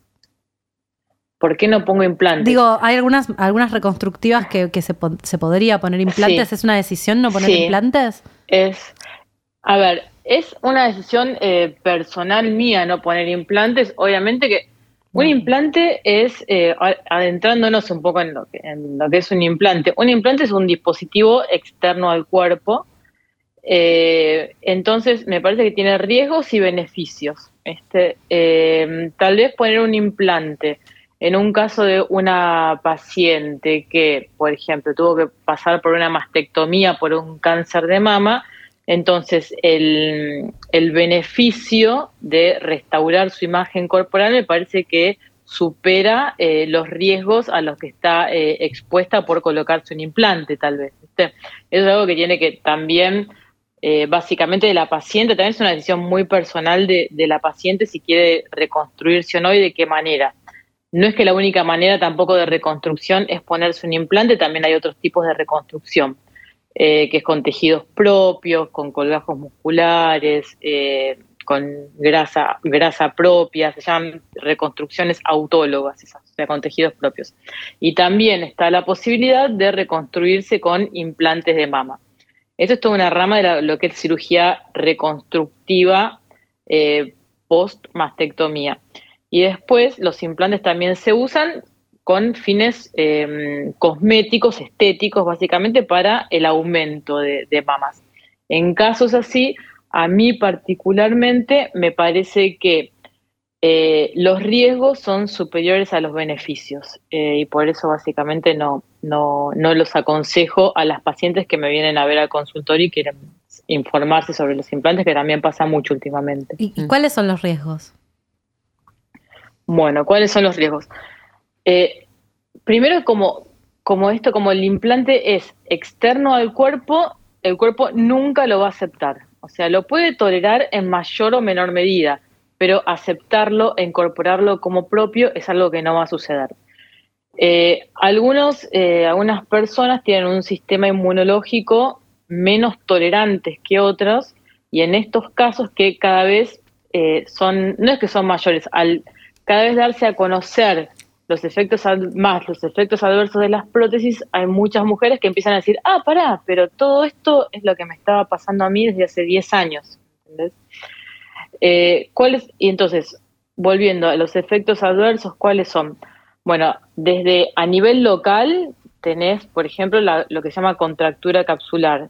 La- el cuerpo lo que va a hacer a la prótesis le va a crear de cero todo un tejido nuevo que la rodea para que para alejar a este extraño de tejidos tuyos vitales, ¿entendés? Por ejemplo, está ahí cerca de, la pared del tórax, de, los, pulmones, el corazón, por delante tiene la glándula mamaria. Eh, entonces, lo primero que hace la rodea de todo un tejido. Después, en ese tejido, que eso se llama cápsula. En esa cápsula empiezan a aparecer algunas células que, por ejemplo, cuando hacemos los explantes y las mandamos a estudiar la anatomía patológica, nos viene con el informe algo que se llama metaplasia sinovial, o sea que empiezan a aparecer células articulares rodeando a la prótesis. ¿Qué Eh, son células articulares? Las separan. Son células que están, por ejemplo, en una articulación, empiezan a Ah. aparecer en la mama rodeando a la prótesis, en esa cápsula. O sea, duras. Claro, para el cuerpo es un, exactamente, para el cuerpo eso, eso ya empieza a ser como una locura, Barrera. porque las células, claro, las, las células tienen como una función específica y cada célula de cada órgano tiene funciones específicas y se comunican con otras células, entonces tal vez la forma de comunicación de una célula sinovial que está en una articulación no es la misma que tiene una célula de la glándula mamaria, por ejemplo. Entonces, eh, ya el cuerpo empieza a entrar en un estado inflamatorio crónico, no solamente por esto, eh, sino esta, bueno, esta cápsula, por ejemplo, en, algunos, en algunas personas se empieza a poner cada vez más dura, más dura. ¿Por qué? Porque se va inflamando cada vez más. El cuerpo empieza a hacer una reacción, digamos, que sobrepasa lo que es la reacción normal, o sea, de, la media de, de las mujeres. Entonces, se te pone, por ejemplo, una mama, por lo general es más marcada en una mama que en la otra, empiezas a notar una simetría en las mamas y se te pone la mama como muy dura, va subiendo cada vez más arriba, eso a su vez te va provocando dolores en la articulación del hombro, dolores cervicales. Eh, tenemos pacientes que, por ejemplo, en el momento de operarlas hay que extenderle los brazos y hay que primero dormirlas y después extenderle el brazo porque es imposible que por el dolor que estando despiertas puedan levantar bien el brazo. Eso es como todo el lado B de los implantes, ¿viste? Uno por lo general ve como todo divino, eh, la foto de la chica divina en bikini en la playa, pero la verdad es que hay todo, lo- yo veo como todo una, un lado B de los implantes que es lo que no se ve en muchos lados. Y- Bueno, y más allá de esto de la reacción local, que es por ejemplo la contractura capsular, esta inflamación crónica que provocan los implantes termina estimulando todo el tiempo el sistema inmunológico, que está todo el tiempo en alerta por estas eh, sustancias, eh, estas sí, son, la silicona es una sustancia completamente desconocida para el cuerpo. Entonces, este estímulo del sistema inmunológico termina eh, en algunos casos también desencadenando un montón de síntomas sistémicos que las pacientes por lo general pasan muchos años hasta que asocian, por ejemplo, eh, la fatiga crónica o dolores articulares con las prótesis que se pusieron en las mamas hace 6 o 10 años, ¿entendés? Porque, ¿Por qué me van a doler los tobillos o estoy cansada todo el día si tengo prótesis? ¿Qué tiene que ver? Tengo pacientes de 30 años que me dicen, no, yo creo que se me vino el viejazo ya. Eh, no existe el viejazo a los 30 años. Mm. O sea, ¿viste? después tengo, no sé, de veintipico que están rindiendo finales y están cansadas por los finales. Entonces, es como que nunca vas pensando que en realidad lo que pasa es que tenés una inflamación crónica por las prótesis. Esto, por supuesto, no quiere decir que le pase a todas las mujeres que tienen prótesis, no es para que se asusten todas, pero eh, es frecuente, es mucho más frecuente de lo que se creía. En el último trabajo científico que leí, decía que hasta el 25% de las mujeres que se colocan implantes pueden sufrir esto que se llama enfermedad asociada a implantes de mama, que es una, básicamente es una reacción inflamatoria crónica. Una que tiene muchos síntomas diversos, sí. pregunta, Paula. ¿Esto tiene que ver con la calidad del implante o cualquier No. cuerpo extraño No. provoca esto en el largo plazo? Sí, eh, mira, eh, cualquier tipo, eh, por lo general, a ver, cualquier cuerpo extraño te puede provocar una reacción del cuerpo, cualquier cuerpo extraño. Un De hecho, reemplazo hay, de cadera puede ser Claro. lo mismo. Sí, Una hay, placa de hay- titanio. Hay, hay un, sí, hay un, hay casos muy conocidos de en Estados Unidos que tuvieron que sacar del mercado una prótesis de cadera, por ejemplo, Eh, porque empezaron a encontrar en, la- en los pacientes un alto contenido de cobre por- en circulación. Eh, en- con algunos materiales es menos frecuente que con otros. Lo que se está empezando a entender ahora un poco mejor es que la silicona es bastante más inmunogénica que lo que se creía. Esto quiere decir que estimula bastante más el sistema inmune de lo que se pensaba antes. Se empezó a usar desde los años creo, 50 la silicona Ah, y antes se pensaba que era completamente inerte. Quiero hacerte Y esa ahora ya se pregunta. sabe que no. Porque nos estábamos preguntando, nosotras fuimos adolescentes en los 90 y sentíamos Sí. que en los 90 hubo un especial auge de la, de la operación, Sí. claro, de la, de la cirugía 90 estética. y, la- ¿Es así? 2000 ¿Es así? No es un, no es un sesgo nuestro. Ok, en los 90 No, no estaba es- no es- muy... No, Hmm. no es, no, no es un sesgo para nada. Te digo, tengo pacientes que explanto de todas las edades y tengo pacientes que explanto que sí, implantadas desde los 90 recientes. Claro. Mm, de hecho, mira, en Estados Unidos en el 92 la, hubo a las prótesis de silicona las sacaron del mercado directamente, la FDA. Estuvieron una especie se llama moratoria lo que pasó, pero estuvieron como 10 años fuera del mercado porque eh, hubo un estudio que se realizó en Canadá que demostró que había una altísima incidencia de enfermedades reumatológicas en mujeres que tenían eh, puestas siliconas en comparación con mujeres que no tenían siliconas, pero que tenían otro tipo de, de operaciones estéticas. Porque a veces, muchas veces lo que se piensa es que las pacientes, por ejemplo, que se realizan cirugías estéticas tienen un tipo de personalidad específico, entonces la, no sé, la- la- las- estos síndromes como de fatiga crónica tienen que ver más con el tipo de personalidad de la paciente que con lo que tiene puesto. Que en realidad eso es bastante injusto, ¿no? Para, para las pacientes, porque encima tienen que demostrar que tienen buen carácter. No, eso es porque son mujeres, ¿no? Además, ni hablar. Para mí que, ¿sabes qué?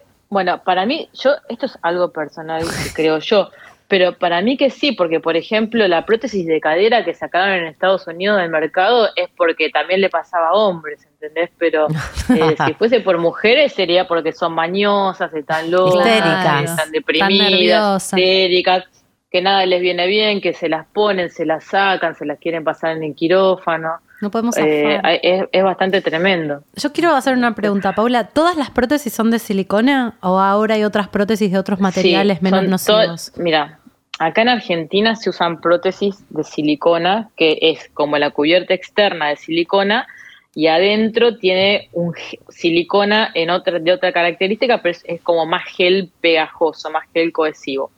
En Estados Unidos tenés dos tipos, eh, que es también el gel cohesivo y después tenés otras que tiene la cubierta externa de silicona y adentro se, se rellenan con solución salina, con fis- fisiológico, suero. Mm. Son iguales de nocivas las dos. Aparte, a todo esto, yo les quiero contar que la silicona en sí, la prótesis, o sea, se llama bleeding o transpiración también, goteo. Eh, cuando vos sacás una prótesis está toda aceitosa porque es como que transuda todo como el contenido de adentro para afuera. Y a veces también prótesis completamente sanas que sacamos, viene la anatomía patológica, que hay células que se llaman macrófagos, que son también parte del sistema inmunitario, rodeando vacuolas de silicona que se ve por el microscopio. Entonces, ¿cómo puede ser que una prótesis sana, las células que la están recubriendo tengan silicona? Mm. O a veces también mujeres que tienen prótesis sanas y tienen ganglios palpables con silicona.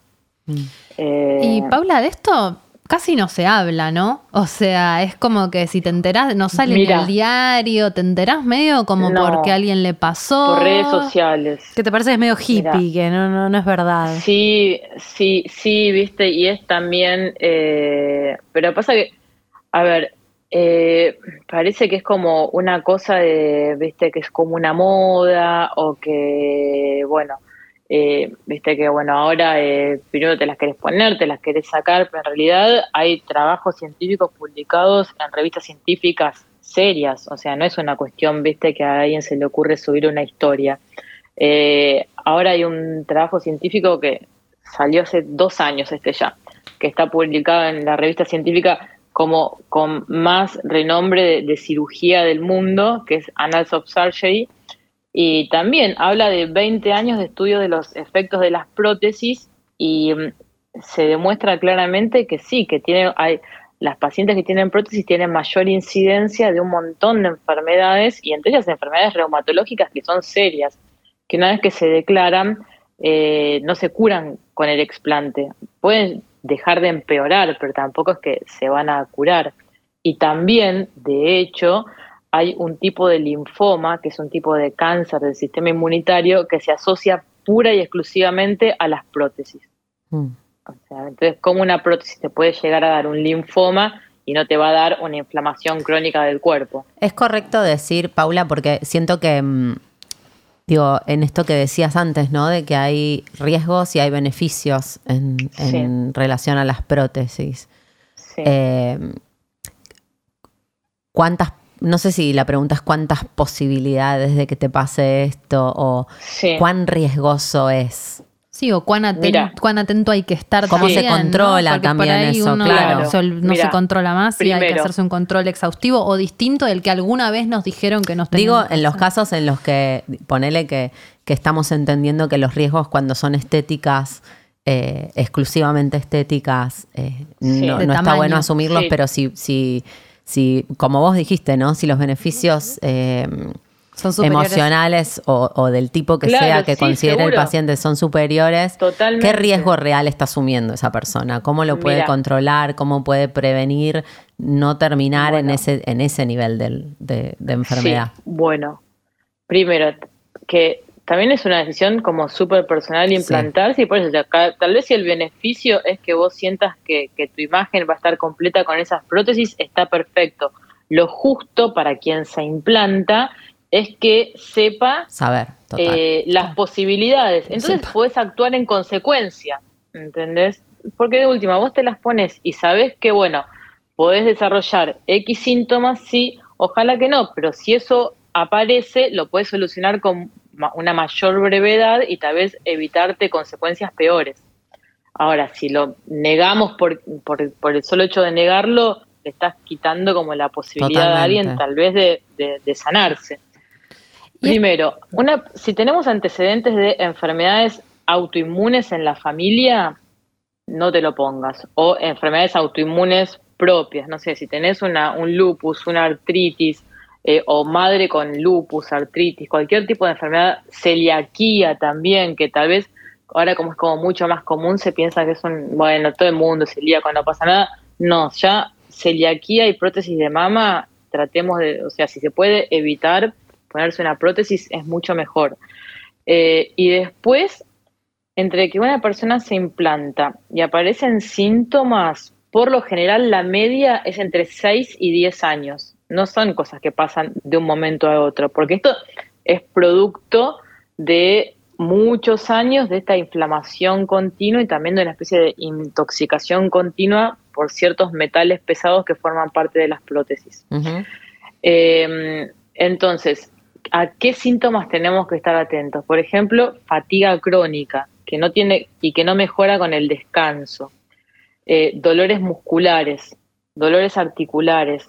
Las pacientes, por ejemplo, mis, pacientes vienen con carpetas llenas de estudios porque se fueron a reumatólogo, traumatólogo, kinesiólogo, psicólogo, porque después la última instancia, cuando ya tienen todo normal, psicólogo, psiquiatra, eh, clonazepam, antidepresivo, y ahí terminó todo. Entonces, en- y que, eh, pero es así. Mm. Entonces, dolores musculares, articulares, eh, fatiga, hay algo que se llama neblina mental, que refieren mucho a las pacientes, que es como que les cuesta encontrar palabras, eh, estás buscando algo y ya no sabes ni qué estás buscando, eh, que a veces, obviamente, de forma aislada a todos nos pasa una, Claro. alguna vez en una conversación, ¿qué quería decir? Ay, me olvidé, o voy a buscar algo y me olvidé, pero si te pasa todo el tiempo, constantemente, bueno, es una pauta de alarma eso.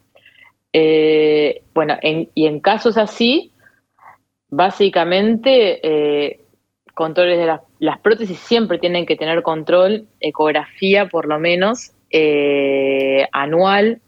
Las prótesis no son para siempre. Eh, estas prótesis que tienen garantía de por vida, eh, la garantía de por vida no existe. En última instancia, la garantía de por vida es que si se rompe la prótesis, que les cuento que se rompen las prótesis, yo a veces saco prótesis completamente rotas del cuerpo, eh, y pacientes que no tuvieron ningún traumatismo, ningún choque, nada, se rompen.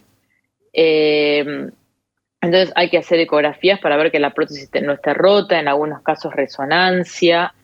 Eh, pero vas y, y monitoreo de, de la salud con chequeos anuales, pero si no hay ningún estudio de laboratorio específico todavía que Ah. sea un marcador de enfermedad, no hay, como, no sé, eh, un anticuerpo específico contra prótesis de mama, no lo sé, no, todavía no, no hay eso aún. Paula, y cuando se sacan, suponiendo que la, Mm. la persona se las quiere sacar y que no decide Sí. no volver a ponerse, hay varios estos síntomas que se pueden revertir. ¿Cómo, cómo es eso? Sí, sí, mira, eh, aproximadamente 80-85% de las pacientes mejora con el- la cirugía que se llama explante.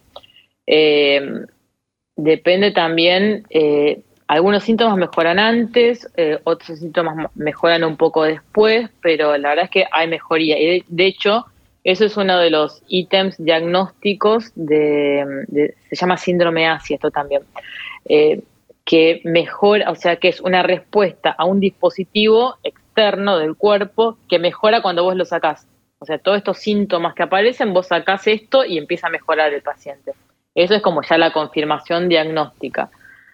Em, con la cirugía, con el explante, lo que haces es sacar la prótesis, toda la cápsula que la rodea, y en muchos casos hay que hacer una reconstrucción, porque queda como la piel toda estirada eh, y cambia como la forma de la mama original. Entonces, bueno, hay que tratar de adecuarlo y de que de la mejor forma posible, ¿no? Mm. Mm.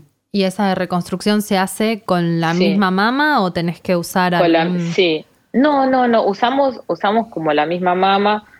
Bueno, sacamos, sacamos piel de la mama, la- es como que la vamos remodelando. En algunos casos también se puede usar grasa propia del cuerpo, algo que se llama lipofilling. Se hace como una pequeña lipoaspiración de alguna parte del cuerpo y después se inyecta eso en, en la mama. Pero por lo general no lo hacemos en el... ¿Cómo? Sí, medio ciencia ficción para nosotras, que vos lo haces Ah, todos los días. Pero... sí, bueno, para mí es como más, eh, más natural, pero, pero sí, hay como herramientas nuevas también. ¿viste? Eso te iba a decir, cuando empezaste a o mencionar sea- otras opciones, eh, son cosas que antes no estaban y que por ahí el implante mamario es como, Sí. bueno, es lo más fácil, te metemos esto Es lo más fácil, y es lo es que lo- ganan sí. plata, pero de pronto existe Hay- esta chance, hay otras cosas que son por ahí más trabajosas, más caras, no sé, pero distintas Sí. más sanas. todo, todo, todo eso que decís. Eh, pero a veces, eh, te digo, se puede hacer como este lipofilling, este relleno con grasa, pero no, no lo hacemos por lo general durante la primera cirugía, sino dejamos que pasen seis, ocho meses para hacer alguna corrección si es necesario. Y corrección de alguna, de, de algún detalle mínimo que haya quedado, no para generar volumen en sí. La verdad es que las pacientes después, también muchas lo que me dicen es que, mira, la verdad es que ahora ya estoy en otro momento de la vida, Mm. no me interesa tener, o sea, ya no significa tener un volumen tan grande, no me es lo mismo ahora que tal vez cuando tenía 25, 30, no sé, ahora quiero otra cosa, quiero dormir boca abajo de vuelta abrazar gente y no tener dos pelotas que siento que me separan. Eh, hay muchos motivos por los cuales una mujer se implanta y no siempre es porque está enferma. Antes operaba, la mayoría de las mujeres estaban enfermas que operaban, eh, enfermas con este síndrome de Asia. Ahora te digo que gracias a Dios es como una minoría y la mayoría son porque mujeres que ya no resuenan con la vida que llevan ahora Mm. y empiezan a tomar conciencia de ciertos riesgos o simplemente no, no las quieren más. No las representa más. Mira. No, exactamente. Y está, está bien eso también porque podés como, así como seguiste tu deseo en un momento de implantarte, ahora puedes seguir el deseo de explantarte y, y está bien y no esto de, uy, no, pero ya me las puse, ¿para qué me las puse? Mm. ¿Viste? Porque también hay como mucha culpa en, en ese aspecto. ¿viste? Y decidir explantarse debe ser una decisión súper fuerte. fuerte. también. Y es Porque otra cirugía. Es re fuerte. Es de- deshacer obvio, algo que sí. debes haber seguramente redeseado, porque me imagino que Sí. las que se hacen los implantes ahorraron para ponérselo, lo debían desear muy fuerte y es como decir, Sí, bueno, es como- me doy, me, me di vuelta conmigo misma, pero bueno, qué bueno que, que esté pasando. esa es como, pasa un montón, y esa me parece que es la, como la parte más difícil, darse vuelta uno con uno mismo, tipo uno de repente Mm. eh, como tomar conciencia y ser como, eh, honesto con uno mismo y decir, bueno, la verdad es que no, ya está, no las quiero más, ¿viste? Y bueno, y después lo que eso lleva, entrar a un quirófano, hacerte prequirúrgicos, entrar a un quirófano, gastar plata, Es un montón. que, o sea, eh, movilizar a una familia o amigos que te acompañan. eh, no, es, no es una decisión fácil. Y también la recuperación. la recuperación, eh, este, eh, no, no es, no, es, no es una decisión simple de tomar. Y también otra cosa, la cirugía suponete dura tres horas, tres horas y media, pero para la paciente que se acuesta es un, un pestañeo y se, se durmieron con un cuerpo y se despiertan eh, sin todo ese volumen. Mm. Entonces hay algunas que les cuesta, o sea, les cuesta más procesar eso que otras. Otras se despiertan y están felices Hmm. porque tenían la espalda rota, porque ya no daban más del dolor. Eh, tengo unas historias que son tremendas. Y mm, a otras les cuesta más, ¿viste? Porque eh, también es de vuelta como hacerte a una imagen que ya te habías olvidado y volver a Hmm. enfrentar las mismas cosas que te habían llevado a implantarte también a veces. Totalmente, eso, es verdad. Es Entonces- volvés a, volvés a hacer ese cuerpo que en un momento no quisiste. Exacto, que, que lo metiste en un quirófano y que a veces viste pasó por cirugías que son muy cruentas, aunque uno por afuera las vea como súper simples y esto que dicen cirugía No, de rápida recuperación, No, es ¿viste? Mm. pero no es, no sé si es tan rápida recuperación que te duerman, te desinserten un músculo y te pongan una prótesis de 400 gramos entre las costillas y el músculo pectoral. Mm. No sé cuán rápidamente te puedes recuperar de todo ese dolor de un músculo que se está desgarrando, este que queda desfuncionalizado en un 40%. Sí, yo me acuerdo fui a ver a una amiga que se había puesto las prótesis dos días después de la operación y estaba sentada casi paralizada porque no se podía Sí. mover y me miró con, con los ojos llenos de lágrimas. Me dice, no entiendo por qué hice esto. Como no se podía mover. Después se recuperó y estuvo bárbara, pero Sí, sí, sí, pero sí, era muy dramático Ese el dolor. momento es fuerte. Mm. Hay, hay un momento, sí, que es, muy, es doloroso hasta que, bueno, hasta que el músculo se termina de desfuncionalizar y ya no lucha más. Claro. Pero hay un momento de dolor que es tremendo.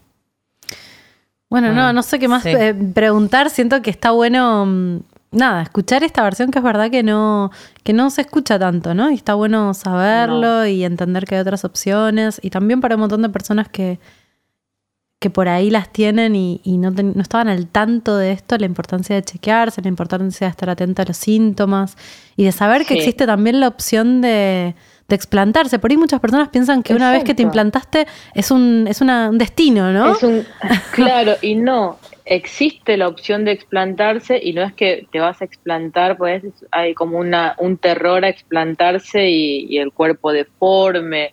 No, no sucede eso. Te explantás y la verdad es que los resultados son buenos.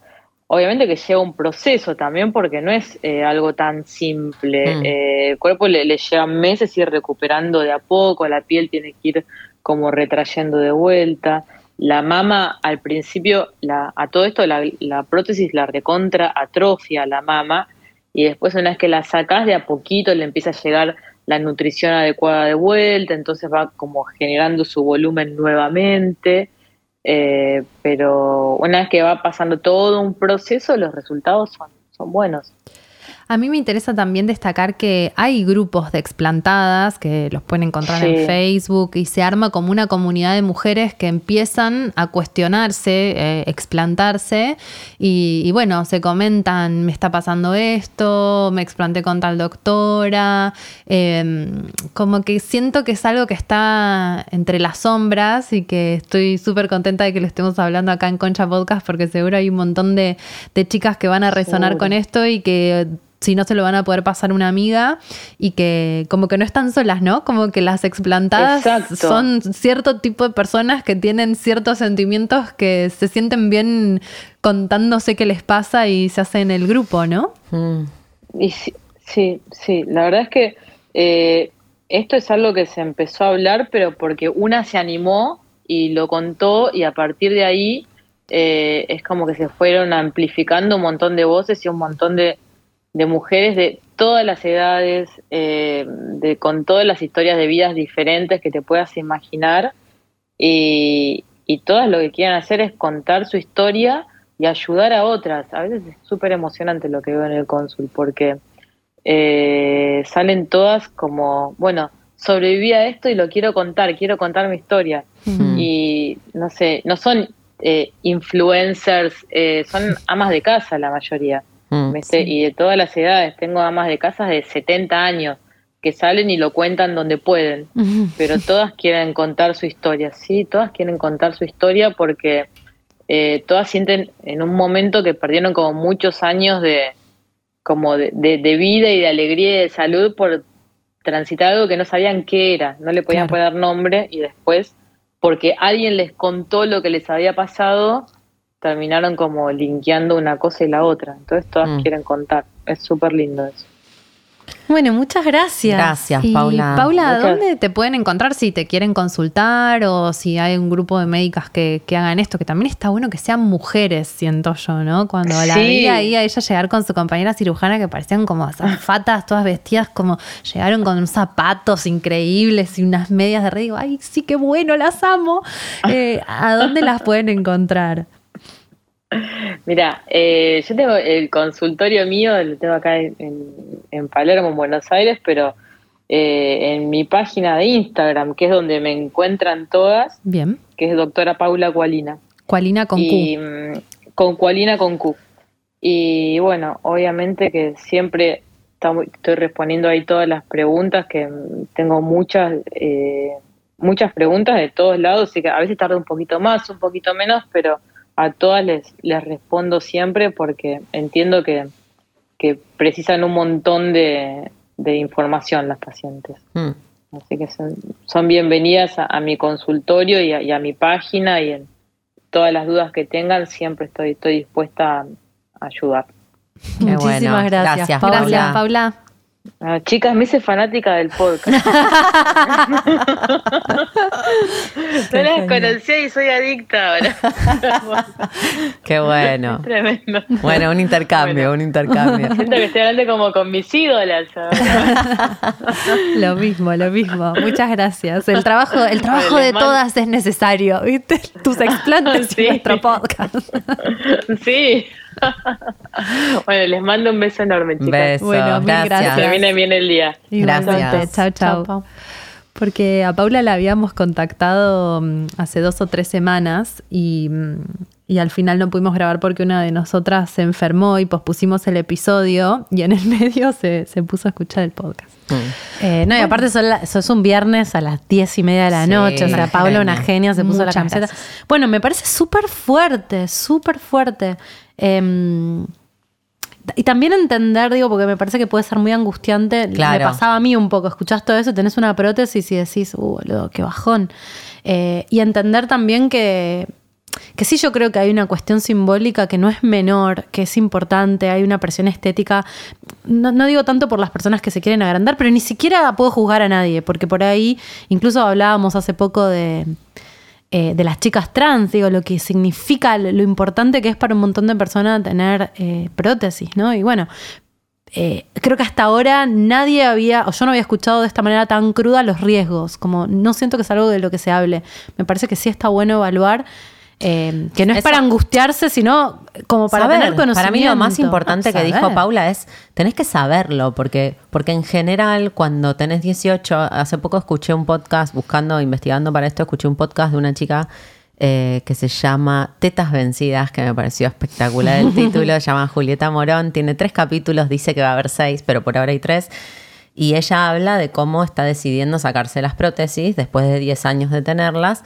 Y un poco mm, se las puso a los 18 y creo que su historia debe representar a un montón, ¿no? Se las puso a los 18 y fue a lo de un chabón que le dijo, sí, es así de fácil, no pasa nada, te duran para siempre y nadie te dice todo. A mí no me explicaron nada Como esto. que siento que si vos sabés y, y sabés que eso te puede pasar, pero igual para vos es muchísimo más importante porque sos una chica trans y tener tetas es un montón de información. Sí, o porque tuviste una- O porque tenés lo que sea, porque, porque decidís hacerlas, las haces sabiendo, las haces chequeando si tenés síntomas Claro, o lo no. más importante es si no, solo tener la libertad de elegir, de, de decidir, ah, ok, Me sabiendo que estas son las consecuencias, lo hago igual, sino que también poder registrar que cualquiera de esas cosas jamás en la vida me se me hubiesen ocurrido que podían tener que ver con un implante mamario. O sea, eh, niebla mental con implante mamario, agotamiento crónico con implante mamario, no lo asocias. Mm. Eh, y, y si lo sabes y ya estás implantada, bueno, mucho más rápido podés hacer algo al respecto. Sí, eso me parece lo más importante.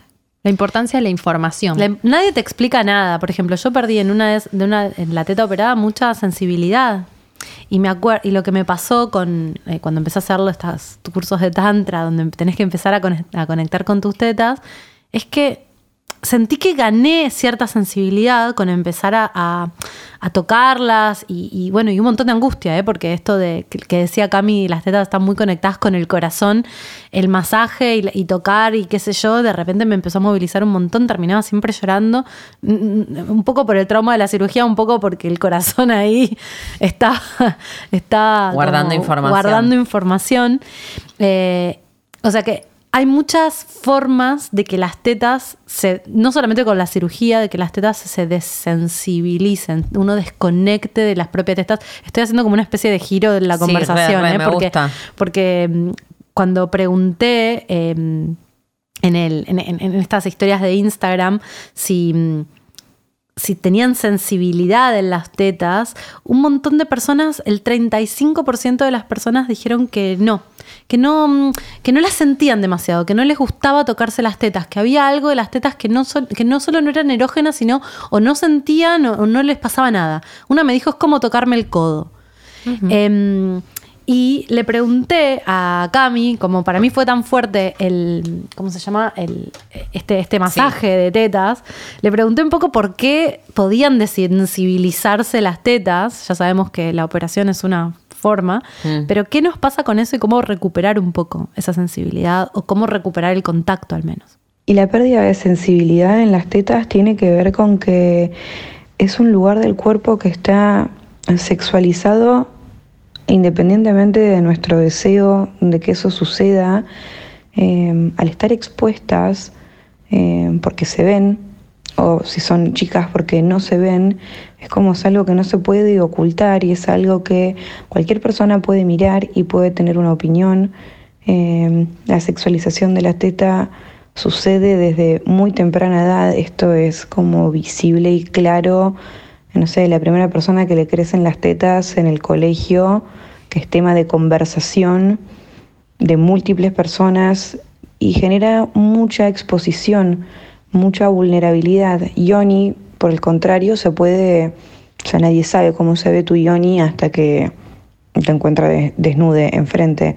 Con las tetas eso no sucede, entonces muchas veces se desconectan eh, porque hay mucho dolor detrás, porque hay miedo, hay exposición, hay sexualización no deseada y se desconectan porque duele sentir, porque no son del tamaño que queremos, porque son demasiado grandes, son demasiado chicas, nos hacen sentir vergüenza, nos hacen sentir pudor.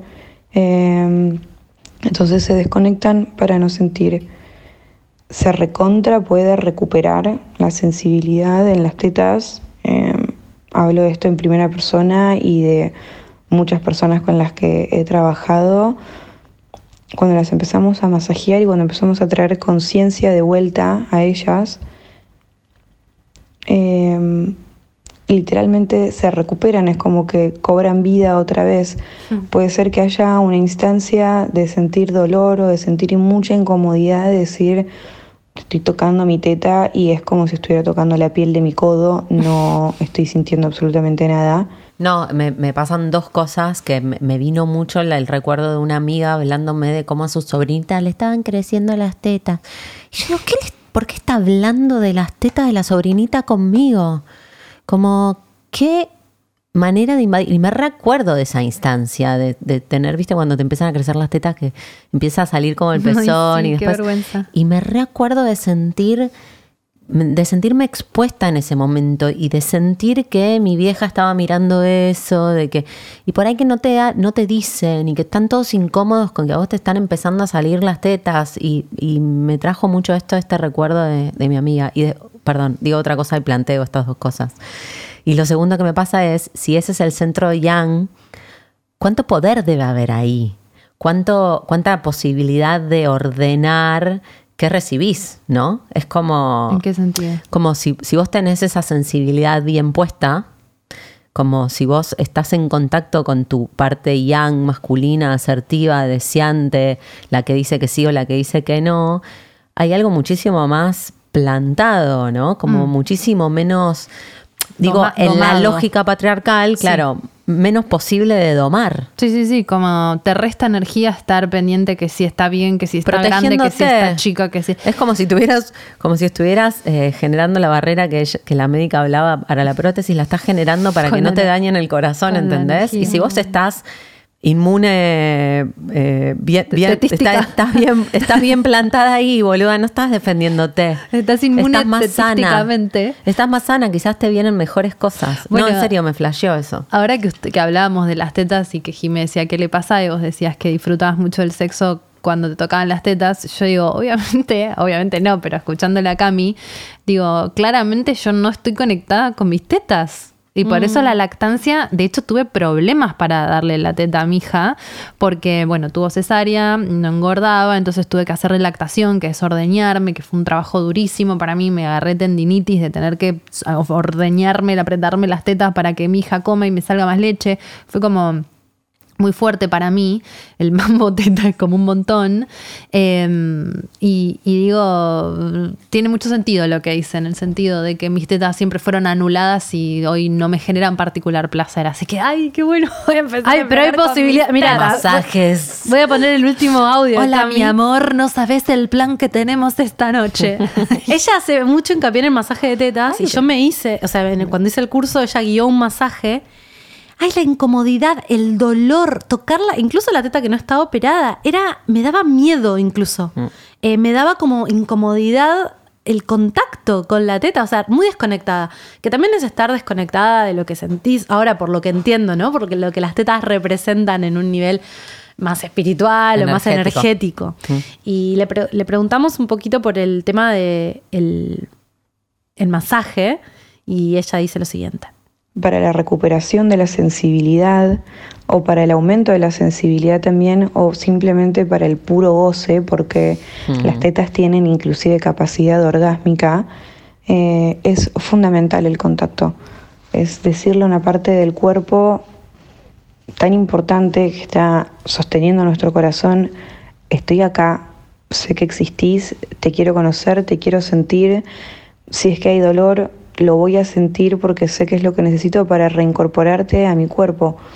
Y el masaje viene a cumplir esa función, viene a mover todas las toxinas que están estancadas desde el sistema linfático a las toxinas emocionales, al plano energético, a sentir ese dolor que nos genera tanto miedo y del cual huimos, eh, porque detrás de ese dolor está el placer, está la capacidad de abrir el campo y sentir el corazón y que todo el flujo energético sexual que se genera en las tetas pueda entrar en movimiento, en circulación y llegar a la yoni y incorporar y unir estos dos centros de, de energía sexual fundamentales para nuestro placer.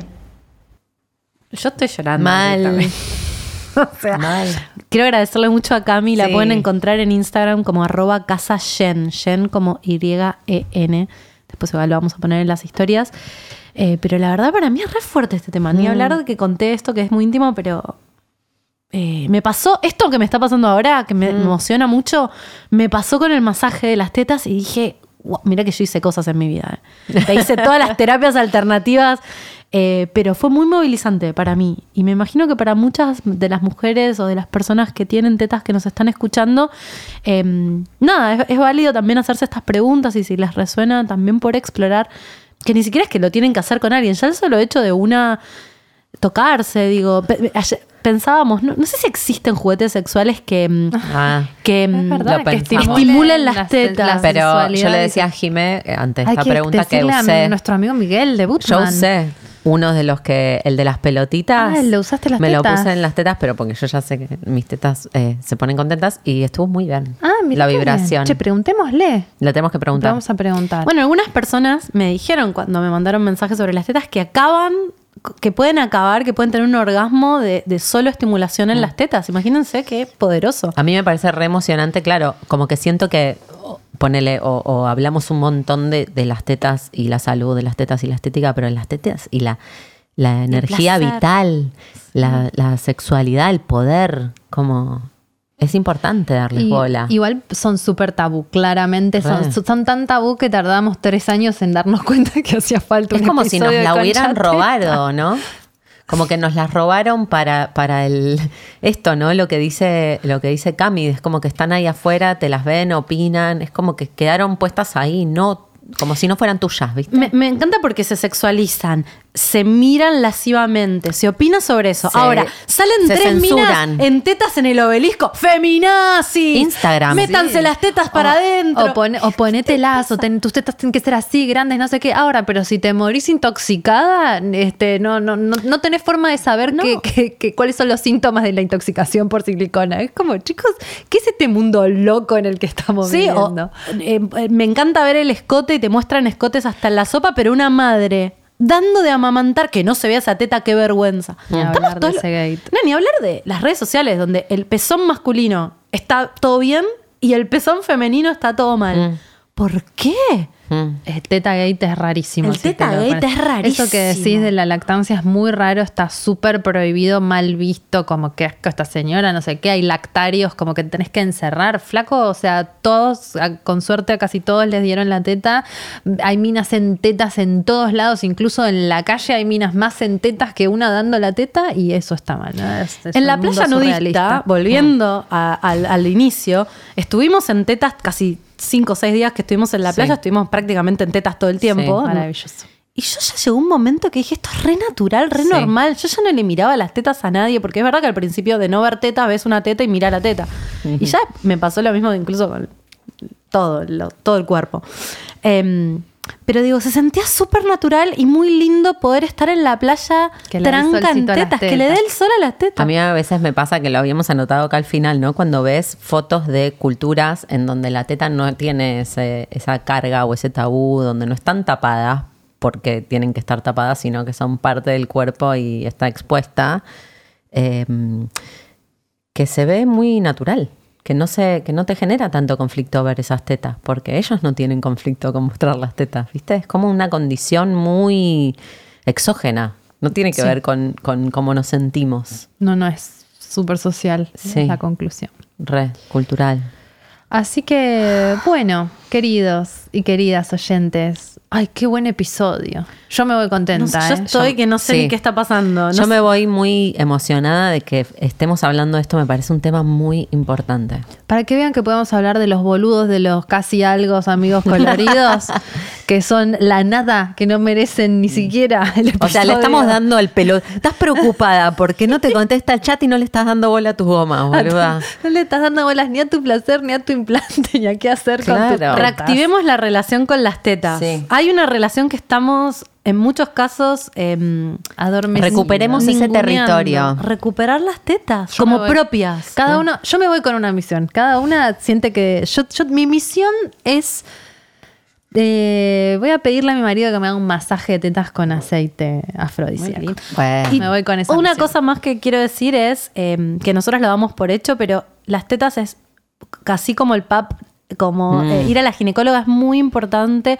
Una vez por año como mínimo hacerse un chequeo. Yo me lo hago, bueno, por este tema siempre, pero como mínimo, como dijo la doctora, eh, Mm. una ecografía mamaria. O sea, todos los años y a partir de los 35 A es la de los mamografía. 35 sí o sí mamografía, pero ¿por qué? Para evitar este cualquier tipo de complicación que solamente basta hacer el estudio que es, yo sudo frío cada vez que voy a hacérmelo, odio hacérmelo, pero más odiaría que me dijeran que tengo cáncer de mama. Así que nada, mejor saber y hacer algo al respecto a tiempo porque por supuesto es operable y, y nada. Así que no cuelguen, ¿eh? Hacerse los estudios en las tetas y a reconectar con ellas. Me Que no, que no te las toque solamente un- Claro. una persona con la que tenés Exacto.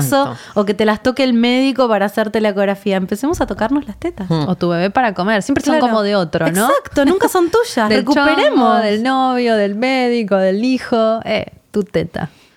Bueno, re lindo este episodio, me Sí, encantó. A mí también.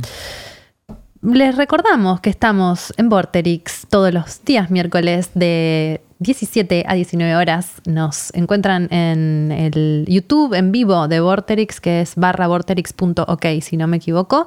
Y bueno, en el dial y todo eso. Y pueden ver las grabaciones de este episodio un poco más adelante, de episodios anteriores y de los programas de Concha al Aire en youtube.com barra Concha Podcast. Nos encuentran en arroba Concha Podcast en Twitter. No tenemos Instagram día de hoy, que nos siguen escribiendo preguntando si tenemos Instagram. No, no lo tenemos. Me vengan a chupar las tetas.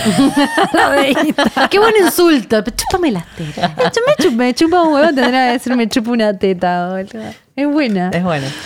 Este, nos encuentran ahí en el Twitter, arroba Concha Podcast. Si quieren proponer capítulos, lo que quieran, nos hablan ahí. Y mi nombre es Dalia Walker.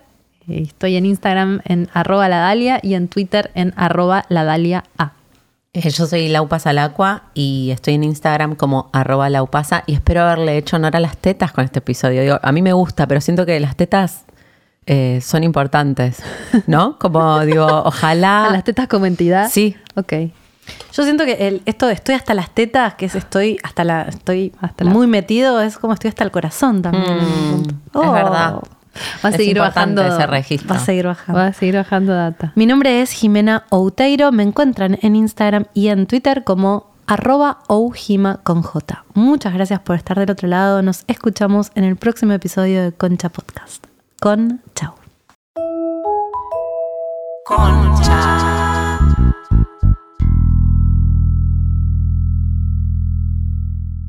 Este episodio cuenta con el apoyo de Bootman, el sex shop más grande de la Argentina. Ingresando el código CONCHA tenés un 20% de descuento extra acumulable en la web www.bootman.com.ar y un 20% off en sus dos locales.